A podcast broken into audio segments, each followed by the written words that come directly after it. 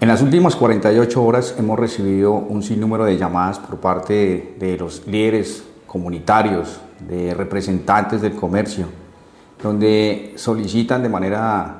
eh, especial que la alcaldía, desde la Secretaría de Gobierno,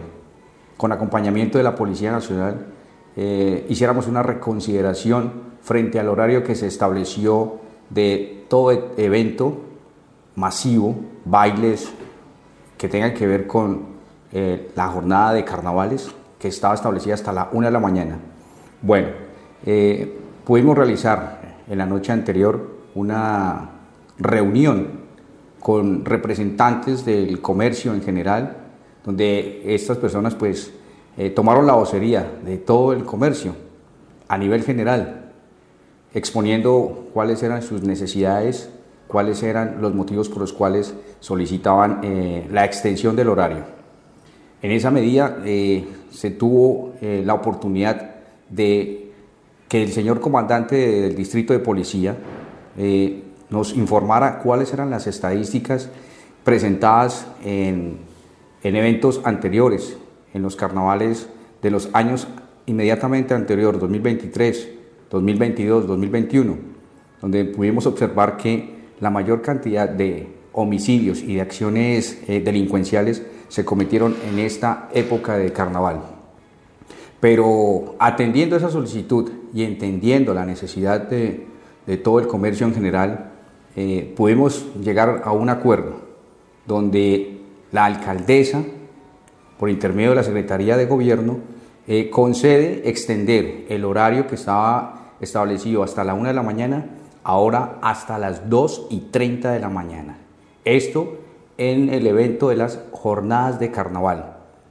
Pero también eso quiere decir que nuestro comercio, las personas que tienen eh, la oportunidad de valerse de, esta época para poder eh, adelantar las actividades comerciales, tengan un compromiso también con la administración, un compromiso también con la fuerza pública, con nuestra Policía Nacional, quienes tienen la responsabilidad de eh, controlar el orden público en el municipio. Que estas personas, que estos eh, representantes, líderes del comercio,